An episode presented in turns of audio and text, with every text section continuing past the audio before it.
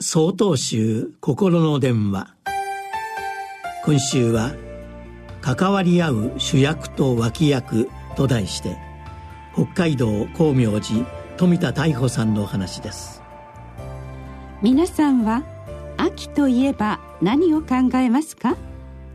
スポーツの秋ですか？食欲の秋ですか？このように答える方もいるでしょう。私にとっては読書の秋です。本にはさまざまなジャンルがあります。小説や実用書詩エッセイなどありますが皆さんはどんな本が好きですか？本が好きな人は自分の人生を本にする方もいます。自分史というものです。文字通り自分の歴史と書きます。自分が主人公です。始めと終わりは必ず決まっています。小老病死の順番です。初めは自分が生まれたことです。終わりは自分が死ぬことです。中身は人それぞれ違うものですが始めと終わりはみんな同じです。その中身はきっと友達と遊んだことや打ち込むことがあった少年少女時代。就職したことや結婚子育てなどの成人時代。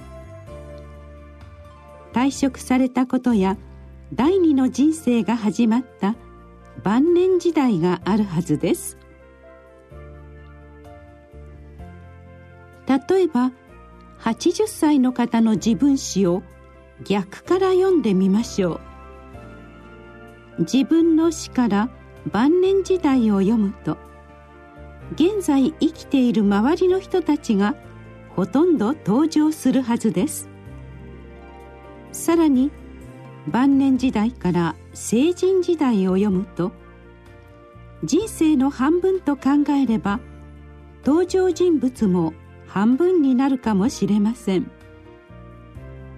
もっと読み進めて成人時代から少年少女時代になると登場人物はさらに少なくなるかもしれません。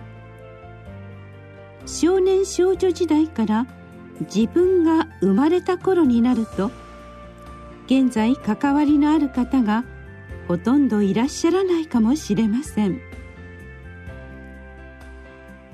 自分史には自分が主役として他の方との関わりが書かれています。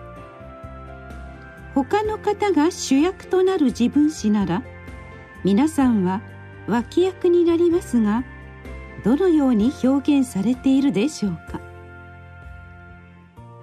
人は周りの方と共に生きています。関わり合いのある人生が今を大事にしてくれます。11月13日よりお話が変わります。